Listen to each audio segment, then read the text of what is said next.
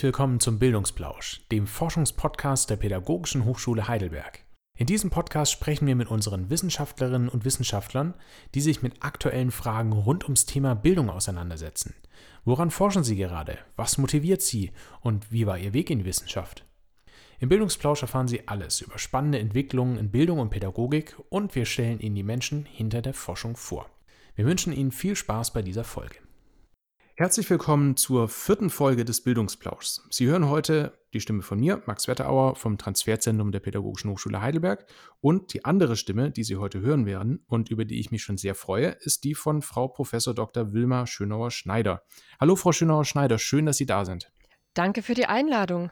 Frau Schönauer-Schneider, Sie sind seit April 2019 Professorin für Sprachbehindertenpädagogik an der Pädagogischen Hochschule Heidelberg.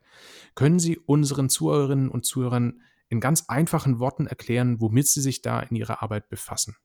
Ja, äh, in einfachen Worten äh, befasse ich mich so mit äh, dem Unterricht und auch der Förderung Therapie von Kindern, die Sprach- oder Sprech-, aber auch Stimm- oder Redeflussstörungen haben.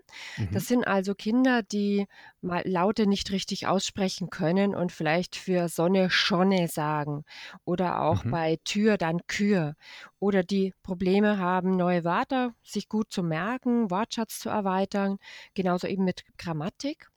Und hier mhm. geht es auch immer darum, dass sie einerseits die Dinge nicht produzieren können, also aussprechen, aber teilweise auch das nicht verstehen. Und mhm. das ist somit auch mal einer meiner Schwerpunkte, das Sprachverstehen.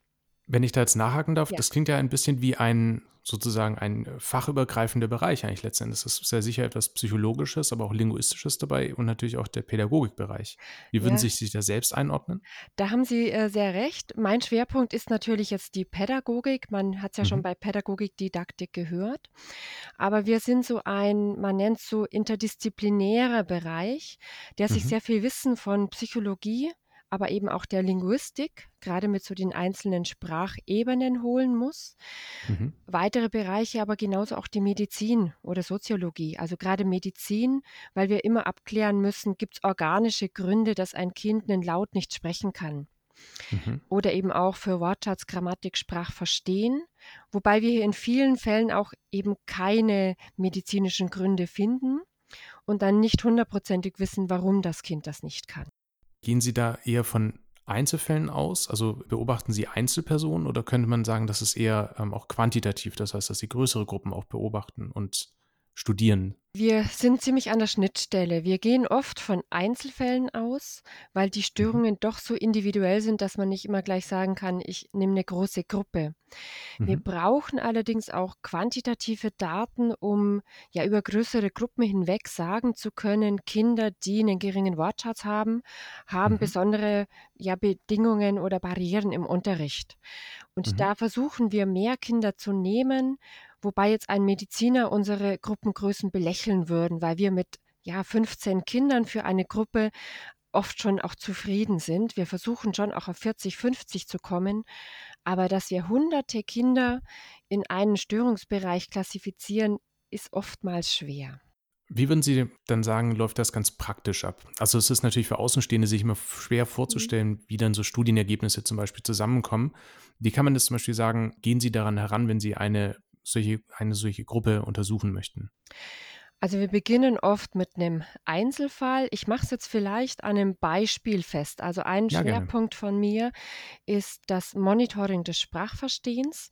Da geht es darum, ob Kinder merken, dass sie was nicht oder missverstanden haben und dann mhm. dementsprechend nachfragen. Also Kinder oft mal erstmal mit so einem Hä oder auch dann, was heißt denn das? Oder vorher eine Stirn runzeln. Mhm. Und da schauen wir uns erstmal an, wie das normal entwickelte Kinder schaffen. Da kriegen wir oft größere Gruppen auch mal hin. Wenn wir dann zu den Kindern mit Sprachstörungen gehen, dann nehmen wir oft mal erstmal einen Einzelfall und schauen, wie reagiert der. Ist überhaupt unser methodisches Vorgehen möglich? Mhm. Und nehmen dann von einer Altersgruppe, sagen wir mal so 10, 15 Kinder und versuchen über diese Kinder hinweg zu schauen unterscheiden sich die von den Kindern mit normaler Sprachentwicklung. Kann ich daraus mhm. schlussfolgern, dass wahrscheinlich der Titel Ihrer Veröffentlichung Frag nach, wenn du etwas nicht verstehst, ja. den ich sehr schön fand, ähm, dass es genau das bezeichnet, also dass es diesen, ja. äh, die, okay. Also das ist so genau der Schwerpunkt. Frag eben nach, ist mittlerweile auch in den Lehrplänen verankert, wo es dann heißt, mhm. Kinder sollen lernen, aktiv zuzuhören und eben nachzufragen, wenn sie was nicht verstehen. Und mhm. das klingt eben erstmal sehr einfach ist es aber dann gar nicht, gerade wenn ich generell Sprachverstehensprobleme habe, dann Ja. muss ich ja entscheiden, habe ich jetzt was wirklich verstanden oder nicht? Und ich kenne eigentlich gar kein korrektes Verstehen. Und dann Mhm. genau nachzufragen, habe ich ein Wort nicht verstanden? War mir der Inhalt nicht verständlich? Kommt mir das Ganze komisch vor? Fällt vielen sprachgestörten Kindern sehr schwer. Wie gehen Sie dann mit dieser Problematik um? Also da wir jetzt immer mehr herausgefunden haben, dass die da besondere Probleme haben, haben wir bereits begonnen, hier so eine Art Interventionsprogramm zu entwickeln. Mhm. Das war auf Basis von einer schon alten Interventionsstudie, allerdings nur mit vier Kindern. Da konnte gezeigt werden, dass in relativ kurzer Zeit dieses gezielte Nachfragen gut gesteigert werden konnte. Mhm. Und die haben es waren in etwa zehn Sitzungen, immer nur eine Viertelstunde. Die Kinder trainiert, wie sie merken, ich habe es nicht verstanden. Mhm. Und dann aber auch, wie formuliere ich die Frage? Weil da bin ich ja auch wieder am Sprachlichen. Es reicht oft nicht einfach nur zu sagen, was? Hä? Sondern mhm. ich muss ja gezielter sagen, was heißt denn das Wort? Oder habe ich das richtig verstanden? Oder ich habe dich gerade nicht gehört. Kannst du es mir bitte nochmal sagen? Mhm. Weil nur dann bekomme ich ja auch eine wesentlich differenziertere Hilfe und Antwort. Mhm. Und diese Intervention haben wir mittlerweile doch schon mit etlichen Kleingruppen ausprobiert, teilweise auch mal mit ganzen Klassen und konnten feststellen, dass sich die Kinder zumindest so nach der Intervention gut steigern. Sie brauchen dann aber so auch ja immer wieder ein dran denken, ein Erinnern, dass sich der Erfolg länger hält. Das mhm. waren jetzt aber wieder, so wie Sie vorher gesagt haben, oft kleine Gruppen. Es waren oft nur fünf Kinder, in der Klasse mal zehn Kinder, sodass wir jetzt versuchen wollen, das vielleicht eben zu manualisieren und dann an ja, mehreren Klassen mal gleichzeitig auszuprobieren und wirklich Kontrollgruppen zu machen, um zu sehen, es ist hier wirklich das Programm, das das Nachfragen steigert und es ist nicht gerade eine normale Entwicklung. Wenn Sie jetzt immer von diesen sehr kleinen Gruppen eher reden, haben Sie da auch Zahlen dazu, wie viele Menschen oder vielleicht in dem Fall, wie viele Kinder das in Deutschland etwa betrifft? Also zu Sprachentwicklungsstörungen, da gibt es wieder sehr wohl Zahlen. Man geht davon mhm. aus, dass in etwa sechs bis acht Prozent aller Kinder im Vorschulalter eine Sprachentwicklungsstörung haben. Und mhm. eben eine Sprachentwicklungsstörung, die nicht aufgrund einer Hörstörung, aufgrund von kognitiven Beeinträchtigungen, aufgrund von sozioemotionalen Bedingungen oder auch aufgrund mhm. von neurologischen Schädigungen mit zustande kam. Und das ist doch schon ein relativ hoher Prozentsatz. Ist das dann aber ein Wert, der dann vielleicht auch im, ich sage es mal, jugendlichen Alter sich fortsetzt? Oder ähm man geht davon aus, wenn das Kind im Grundschulalter die Sprachentwicklungsstörung noch äh, persistierend hat, das heißt, dass die noch andauert, dass sich das zwar im Jugendalter nach außen hin bessert, dass Mhm. aber grundlegend die Problematik bestehen bleibt. Wenn man nämlich genauer hinschaut, dann auch vor allem über Schriftsprache Mhm. oder eben auch über, ja, differenziertere Sprache, elaboriertere Sprache mit die Kinder genauer anschaut, wird man weiter feststellen, dass sie hier Defizite haben. Und Mhm. wenn man dann noch den Unterricht, die Schule betrachtet, da findet ja eigentlich fast alles über Sprache statt. Das ja. heißt, der Lehrer spricht zu den Schülern, man liest Texte, das ist ja auch Sprache. Und mhm. zugleich ist Sprache auch noch Unterrichtsgegenstand, weil wir ja lernen müssen, was ist Satzgegenstand, Satzaussage, was gibt es für Wortarten, sodass ja. hier Kinder mit Sprachentwicklungsstörungen natürlich massiv erstmal auf Barrieren stoßen. Das heißt aber letzten Endes, dass Ihre Forschung ja nicht nur für den Bereich zum Beispiel der Sonderschulen interessant ist, sondern auch gerade für die Grundschulen und letzten Endes eigentlich für alle Schulsysteme? Oder haben Sie da so einen speziellen Fokus? Also Ausgangspunkt waren mal die Kinder mit Sprachentwicklungsstörungen, aber mhm. gerade dieses Nachfragen bei Nichtverstehen betrifft auch, sei es Kinder mit Hörstörungen oder es gibt Studien zu Kindern mit ADHS, mhm. die auch bei Texten, wenn sie die lesen, nicht merken, dass sie was nicht verstanden haben, sondern fleißig alles abnicken. Aus mhm. anderen Gründen, weil hier die Aufmerksamkeit gefehlt hat. Ja. Und auch wenn man viele mehrsprachige Kinder anschaut, da wäre diese Fähigkeit auch eine besondere Hilfe, um dann im Unterricht Erfolg zu haben. Und somit trifft es mhm. wirklich eine ganz große Gruppe, zumal es ja auch im Regelschullehrplan eigentlich auch in allen Bundesländern verankert ist, dass die Kinder wirklich das Nachfragen lernen sollen.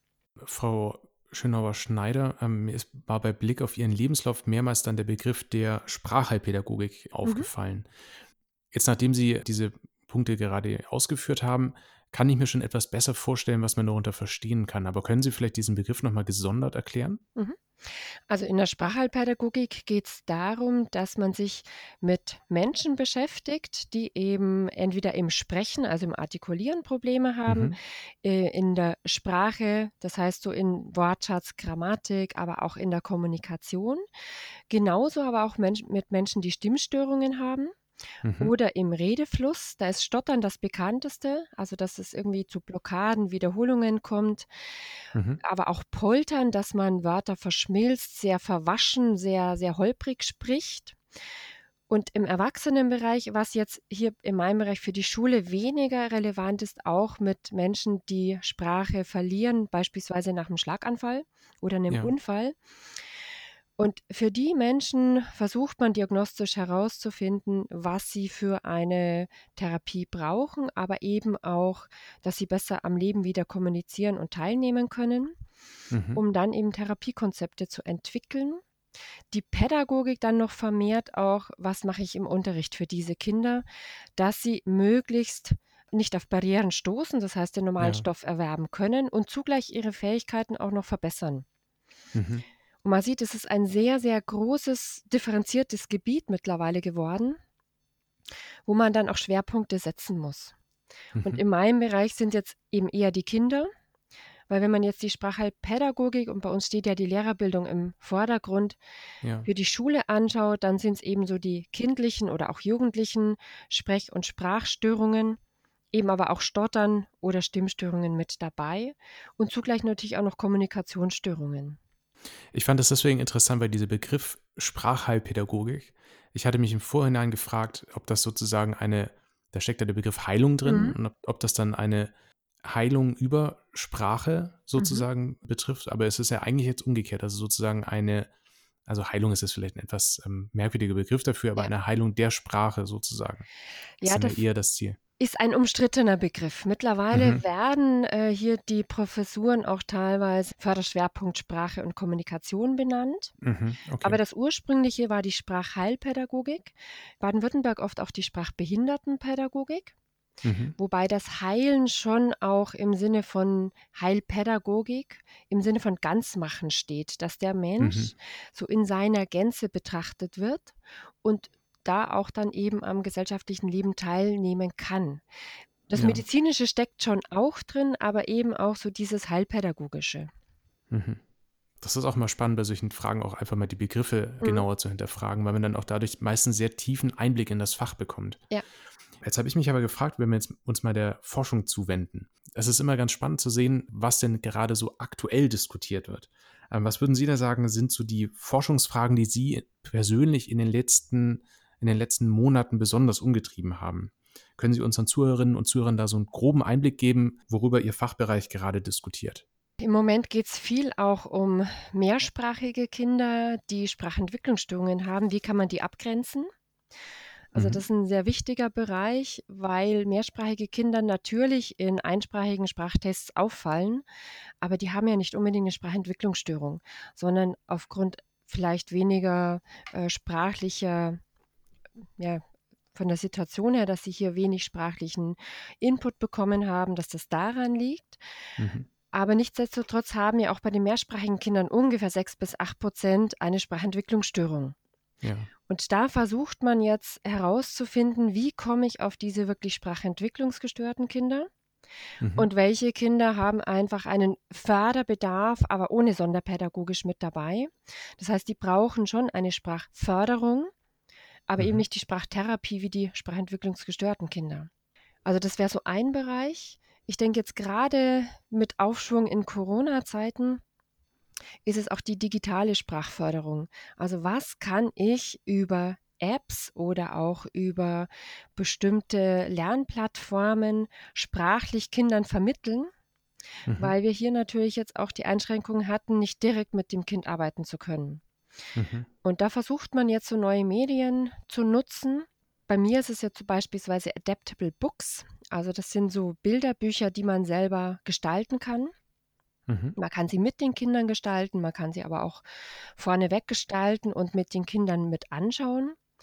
Und hier zu schauen, wie kann ich die jetzt wirklich sprachförderlich, sprachtherapeutisch nutzen und da irgendwo ein sprachliches Ziel mit reinbringen, sei es Wortschatzerweiterung oder auch mal eine bestimmte grammatische Struktur, dass die Kinder Passivsätze wie die Katze wird von der Maus gejagt mhm. verstehen, die ja auch gegen das Weltwissen gehen. Und da ist jetzt gerade mit dem digitalen, auch Teletherapie im Fachbereich sicher so ein Schwerpunkt, den jetzt mehrere mit nachverfolgen. Das wäre jetzt auch genau meine nächste Frage mhm. gewesen. Ich kann mir durchaus vorstellen, dass durch den Fernunterricht diese, die Diagnostik sozusagen deutlich erschwert ist. Haben Sie da Erfahrungsberichte von Lehrkräften sammeln können? Im Bereich der Diagnostik war es jetzt etwas weniger, weil es mhm. mitten im Schuljahr war und die Lehrer zumindest schon mal so eine Grunddiagnostik von den Kindern im Unterricht hatten. Mhm. Jetzt für die Schulaufnahme habe ich es nicht ganz verfolgen können. Da durften allerdings schon wieder erste Kinder auch mal ein bisschen kommen.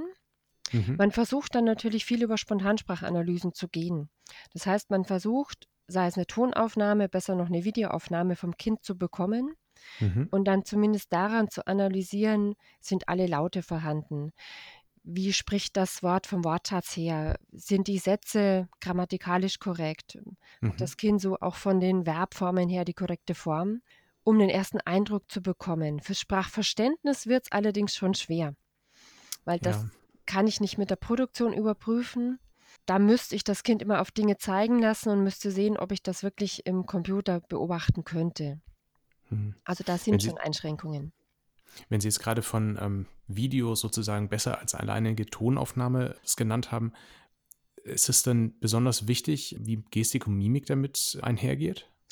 Einerseits Gestik und Mimik, weil man dann zum Beispiel eine fragende Haltung beim Kind erkennt. Also wenn das jetzt praktisch mhm. nicht nachfragt, immerhin mit einem Hä oder was, aber die Stirn runzelt oder einen fragend anblickt, mhm dann hat man dann natürlich mehr Informationen, als wenn ich nur das Gehörte nehme. Mhm. Manchmal versteht man ein Kind auch nicht hundertprozentig, was es sagt. Wenn ich dann noch das Mundbild dazu habe, kann ich noch eher überlegen, ah, war das jetzt ein, ein T oder ein K oder hat es da noch eins dazu gesprochen oder nicht? Mhm. Ähm, dass die Analysen einfach genauer werden. Lassen Sie uns doch mal von der Schule im Corona-Zeiten, die ja. jetzt natürlich auch zunehmend digitaler wird, ein bisschen auf die Hochschule in Corona-Zeiten blicken. Ja. Die Corona-Krise hat sich ja logischerweise auch auf die Pädagogische Hochschule Heidelberg ausgewirkt und äh, viel Lehre fand im letzten Semester digital statt. Wenn wir jetzt auf das kommende Semester blicken, das Wintersemester 2020 und 2021, was geht Ihnen da so durch den Kopf, wenn Sie jetzt daran denken? Haben Sie da besondere Bauchschmerzen oder gibt es Dinge, bei denen Sie denken, hm, nee, das hat eigentlich digital gut funktioniert und ich freue mich eigentlich schon auf ein digitales Semester? Also richtig freuen ist jetzt übertrieben. Mir ist die Präsenz schon noch auch irgendwo äh, lieber.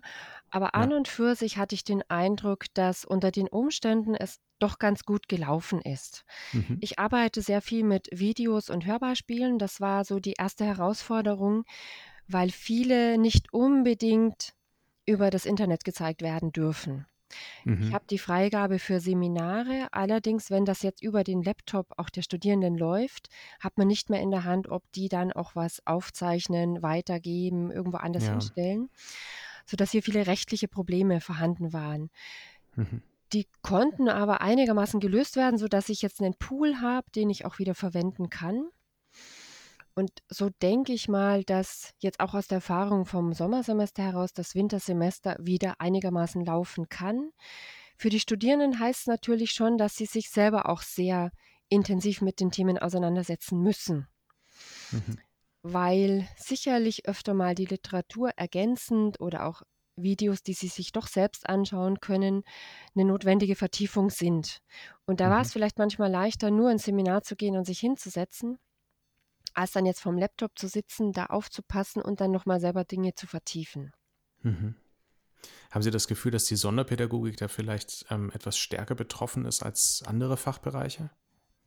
Ich denke ja, weil wir sicherlich auch viele praktische Übungen machen. Also wenn ich jetzt von mhm. Seminaren ausgehe, dann haben wir auch viel geübt. Und ich habe jetzt ein Seminar auch zu Eltern, da habe ich schon ein bisschen Bauchschmerzen, mhm. weil wir sehr viel auch in Einzelübungen, in Gruppenarbeiten gemacht haben, mhm. die jetzt so in reiner digitaler Lehre etwas erschwerter sind, weil man ja. gemeinsam auch schon mal Blickkontakt gar nicht so gut halten kann und auch die Körpersprache gar nicht direkt wahrnehmen kann und hier dann einen anderen Lernerfolg hat. Weil wenn ich Blickkontakt als Thema habe und kann mich eigentlich gar nicht anschauen, mhm. dann wird es oft schon schwierig. Ja, das stimmt. Das heißt, Sie freuen sich auch auf jeden Fall wieder, wenn es wieder in eine Präsenzlehre ja. irgendwann geht. Frau Professor Schönau-Schneider, wenn ich mir jetzt die letzten, äh, auf die letzten Minuten zurückblicke, merke ich aber schon, dass Sie auf jeden Fall auch für dieses Thema brennen. Und auch mit Blick auf Ihren Lebenslauf merkt man ja schon, Sie haben sich eigentlich schon mit dem, mit dem Bachelorstudium für Sonder, Sonderschullehramt und äh, mit dem Master in Sprachpädagogik ja schon sehr früh auf diesen Fachbereich spezialisiert. Was fasziniert Sie so an dem Thema? Mich hat von Anfang an fasziniert, dass es ein sehr vielfältiges Fachgebiet ist, wo mir klar war, da wird es nie langweilig. Mhm. Da einerseits alle Altersstufen mit aufgenommen wurden, da aber auch Inhalte von Medizin, von Linguistik, von Psychologie, von Pädagogik mit hineinspielen, ist mhm. das auch sehr interessant, hier sich in verschiedene Bereiche mal rein zu vertiefen und ja interdisziplinär Kontakte zu knüpfen. Und mhm. das hat mich schon immer gereizt. Auch im Studium habe ich dann immer gerne schon alle Aspekte, die ja möglich waren, mitgenommen, sei es die Einzeltherapie, aber eben auch die Schule. Und fand es aber auch immer wichtig, im Hinterkopf zu haben, warum forsche ich was? Warum mhm. interessiert mich was? Kann man das für die Praxis, für die Schule, für den Lehrer gebrauchen? Und können die das umsetzen? Und mhm. dieser Bezug so einerseits von ja, Theorie Praxis, aber Forschung fand ich eine ganz wichtige Sache für mich. Also ich mhm. finde es schwierig, was zu forschen, wo ich dann hinterher eigentlich keinen Effekt sehe. Was wollen damit dann, sei es Lehrer oder auch Therapeuten, mit anfangen? Mir hat es immer Spaß gemacht, sei es jetzt eben für dieses Nachfragen, so eine Intervention zu entwickeln, wo ich sehe, die Lehrer sind begeistert. Das kann man mhm. umsetzen. Das ist in relativ kurzer Zeit, auch mit wenig Material machbar. Und dann sehe ich eine Chance, dass hier diese Forschung wirklich dann auch eine Anwendung in der Praxis findet. Sie haben ja selbst auch schon das zweite Staatsexamen gemacht, also das Referendariat ähm, absolviert. Hat Ihnen das geholfen, diese Erfahrung auch in der Schule zu arbeiten? Auf jeden Fall. Ich war danach auch noch ja, fünf Jahre, fast fünf Jahre in der Schule. Zwar nicht mhm. nur, also ich habe während der Schule promoviert, Mhm. Und habe dann auch gegen Ende so eine halbe Stelle an der Uni schon als abgeordneter Lehrer gehabt. Mhm. Aber ich fand gerade immer diese Verknüpfung, ich greife in der ähm, Uni eine Idee auf und ich kann die gleich mal nochmal praktisch ausprobieren. Mhm. Eine ganz wichtige Erfahrung. Auch die Zusammenarbeit mit ganz verschiedenen Lehrergruppen, also ich habe auch so inklusiv damals hat man es zwar noch integrativ genannt, äh, gearbeitet, mhm. also mit eben Lehrern aus dem Sekundarstufenbereich und Grundschulbereich. Das hat mir schon geholfen, auch zu merken, wie muss ich es denen sprachlich vermitteln, mhm. weil die sonst das nicht dementsprechend umsetzen können oder vielleicht auch eine, eine Hemmschwelle davor sehen. Jetzt hatten Sie gerade gesagt, Sie haben promoviert während der mhm. Zeit als Lehrerin. Ja. Wie war das für Sie ganz persönlich? Ist das nicht eine ganz besondere Herausforderung ja, eigentlich? Das war sicherlich. äh, ich denke, es ist auch nicht immer ganz leicht machbar. Bis, mir hat es mhm. in der Schule auch viel Spaß gemacht und ich wollte auch äh, einfach Praxiserfahrung haben. Mhm. Es hat sich ergeben, dass ich durch ein bisschen Reduzierung einen Tag in der Woche frei hatte. Mhm. Vier Tage praktisch gearbeitet und Freitag dann für die Promotion zur Verfügung hatte damals auch familiär noch nicht äh, Kinder, mein Mann war auch eingespannt, also Zeit hatte und dann einfach vier mhm. Wochenende Ferien genutzt habe. Und zugleich ein Thema, das auch schulisch relevant war, weil es um Integration, also jetzt wäre es Inklusion ging, sodass mhm. ich natürlich jetzt Schulkontakte leichter herstellen konnte, weil ich ja im Metier gearbeitet habe. Mhm. Aber es ist eine große Herausforderung. Was, was würden Sie denn Studierenden raten, die vielleicht ähnliche Gedanken haben, wenn sie jetzt nach dem Studium sehen, hm, okay, ich gehe jetzt ins Referendariat und dann in die, in die Schule, aber eine Promotion würde ich ja eigentlich gerne auch noch gleichzeitig machen. Haben Sie da irgendwelche Erfahrungen mitgenommen, die Sie gerne teilen würden? Es kommt jetzt auf die eigene Arbeitsweise an. Wenn man sich dann wirklich strukturiert und an dem ein, zwei Tagen, die man vielleicht von der Schule dann befreit oder was heißt befreit, die man eben durch Teilzeit reduzieren konnte, die nutzt, dann mhm. ist es ein guter Weg. Wenn man das dann aber schwer findet, hier sich nicht entweder auf die Schule oder die Freizeit zu konzentrieren, dann ist es leichter zu sagen, ich habe auch irgendwo eine, sei es Stelle oder eine Möglichkeit an der Universität. Die sind mhm. allerdings so begrenzt. Das heißt, wenn ich unbedingt promovieren möchte, ist es sicherlich eine Chance zu sagen, ich kann das auch probieren neben der Schule. Mhm. Und ich nehme dann ein Thema, das vielleicht sogar auch dann in meiner Schule in einer Interventionsstudie so durchgeführt werden kann, dann kann man so ein bisschen kombinieren. Mhm.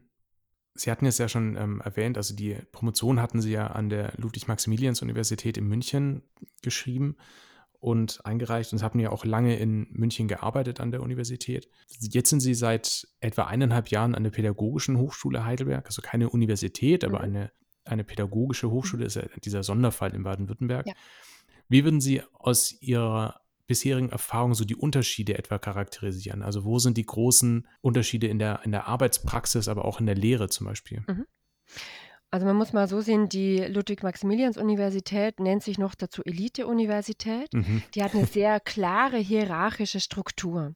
Das mhm. heißt, da sind ähm, ja Dekane, darunter kommen dann die Professoren und die Professoren bestimmen über die Mitarbeiter, was sie zu tun haben mhm. und sind hier teilweise schon auch streng von den Vorgaben, was sie haben möchten. Das mhm. hängt jetzt natürlich schon am Professor, ob der da auch ein bisschen mehr Luft lässt oder ob er sagt, ich habe eine klare Vorgabe, jeder muss von da bis da arbeiten. Mhm. Und da ist schon mal ein ganz großer Unterschied zur pädagogischen Hochschule, dass hier auch die akademischen Mitarbeiter eigentlich auf einem gleichen Level wie die Professoren stehen und es mhm. hier ein gemeinsames Miteinander ist. Also hier kann jeder so seine Meinung auch äußern mhm. oder auch Dinge umsetzen. Und in meinen Augen führt das zu einem sehr schönen Miteinander, jetzt mhm. an der pädagogischen Hochschule, weil man hier mer wirklich merkt, jeder hat so seine eigenen Aufgaben, auch seine eigenen Verpflichtungen. Und wenn man das gut ineinander fügt, dann ähm, arbeiten alle gut zusammen und entsteht sehr viel.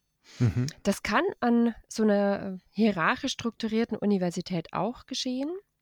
Es kann aber auch dazu führen, dass man sich ja, mehr oder weniger auch mal gegängelt fühlt. Das hängt wahrscheinlich auch ein bisschen mit der Größe der Hochschule auch zusammen, kann genau. ich mir vorstellen. Ähm, in Gesprächen höre ich immer mal wieder, dass die pädagogische Hochschule so einen leicht familiären Charakter ja. fast schon hat, weil es eben kleiner ist und man kennt sich irgendwo. Ja. Das ist vielleicht natürlich an so einer riesengroßen Universität wie der Maximilians-Universität in München nicht so. Ja, und die Lehrerbildung hat einen anderen Stellenwert. Also mhm. an der pädagogischen Hochschule ist die Lehrerbildung das Wichtigste. Mhm. Wenn man jetzt die LMU nimmt, da ist die Lehrerbildung so ein, manchmal fast ein Klotz am Bein, die haben wir auch noch. Ja. Und das merkt man schon auch bei Verteilung von Geldern, wo es immer heißt, die, die schon viel geforscht haben, schon viel haben, die bekommen mehr und die anderen haben Pech gehabt. Und wenn man dann Bereiche wie Medizin hat, auch schon die Psychologie per se, ähm, dann sind die immer besser aufgestellt als die reinen Pädagogen. Und dann ist es manchmal schwer, sich da dementsprechend auch darzustellen ja. und auch einen Stand in der Universität zu entwickeln. Bevor wir jetzt zum Ende kommen, hätte ich noch eine ähm, Frage, die so vielleicht ein bisschen an das anknüpft, was die letzten zwei Fragen in etwa beinhaltet haben. Mhm. Denken wir jetzt mal an besonders ambitionierte Studierende oder vielleicht Promovierende bereits, die ebenfalls in der Forschung aktiv werden sollen, äh, wollen und sich dort auch, dort auch ihre Zukunft sehen. Sie haben jetzt sozusagen den Peak einer akademischen Laufbahn erreicht mit einem mhm. Professorentitel. Mhm. Was würden Sie da so als Erfahrung mitgeben? Es ist ein sehr unsicheres Pflaster. Also ich selbst äh, bin aus einer Sonderstellung raus. Ich war immer äh, verbeamtet und hatte immer ja ein gutes Rückgrat, weil ich gleich zuerst als Sonderschullehrerin und dann als akademische Rätin eingestellt wurde und mhm. zuvor ja als Sonderschullehrerin gearbeitet habe. Mhm. Ähm, wenn man sowas möchte und man hat mit Lehramt studiert, kann ich nur raten, auf jeden Fall das zweite Staatsexamen zu machen und mhm. auch sich in der Schule so einen Platz zu suchen, der dann im Endeffekt auch so als äh, Notnagel noch da ist, wenn die akademische Laufbahn nicht so direkt klappt. Es gibt leider sehr wenig unbefristete Stellen. Und man mhm. muss dann sehr flexibel sein, auch deutschlandweit gesehen oder auch ähm, Ausland, da auf Stellen mit aufzuspringen und die zu übernehmen. Leider sind die oft auf wenige Jahre befristet. Und man stellt dann manchmal mit 35 fest, oh, jetzt habe ich da keine Stelle bekommen. Mhm. Und dann ist es natürlich oft schwer wieder zu sagen, wo gehe ich dann hin? Also deswegen würde ich immer auch so ein bisschen versuchen, äh, so ein, ein zweites Standbein im Kopf zu haben, weil gerade die Stellen nicht sehr, ja, vor allem jetzt in der Sprachheilpädagogik haben wir wenig Lehrstühle, also mhm. also wo die sehr, sehr wenig vorhanden sind. Aber ich würde es trotzdem probieren. Ja, wenn man etwas unbedingt möchte, dann kann man das erreichen. Also Sie würden es trotzdem auch weiterempfehlen, wenn man ähm, sich dazu selbst auch berufen fühlt. Auf jeden Fall. Und es gibt immer wieder auch Schulen, die offen sind für Forschung, sodass man mhm. auch als Lehrer manchmal über bestimmte Kooperationen hier auch Dinge verwirklichen kann. Mhm. Frau Professor Dr. Wilma Schönauer-Schneider, vielen, vielen Dank, dass Sie sich die Zeit für das Gespräch genommen haben. Es hat sehr viel Spaß gemacht und ähm, ich habe eine Menge gelernt. Ich hoffe, Ihnen hat es auch Spaß gemacht. Ja, vielen Dank, war sehr interessant. Ihnen hoffe ich, liebe Zuhörerinnen und Zuhörer, hat dieses Gespräch auch gefallen und vielleicht konnten Sie ja das eine oder andere dabei lernen. Vielen Dank fürs Zuhören und äh, mir bleibt nicht mehr viel mehr zu sagen, als ähm, teilen Sie diesen Podcast gerne mit Freundinnen und Freunden, Bekannten, Kolleginnen und Kollegen. Sie finden uns auf allen gängigen Podcast-Plattformen und natürlich auf der Homepage der Pädagogischen Hochschule Heidelberg. Ich danke nochmal vielmals fürs Zuhören. Vielen Dank, Frau Schönauer-Schneider und bis zum nächsten Mal.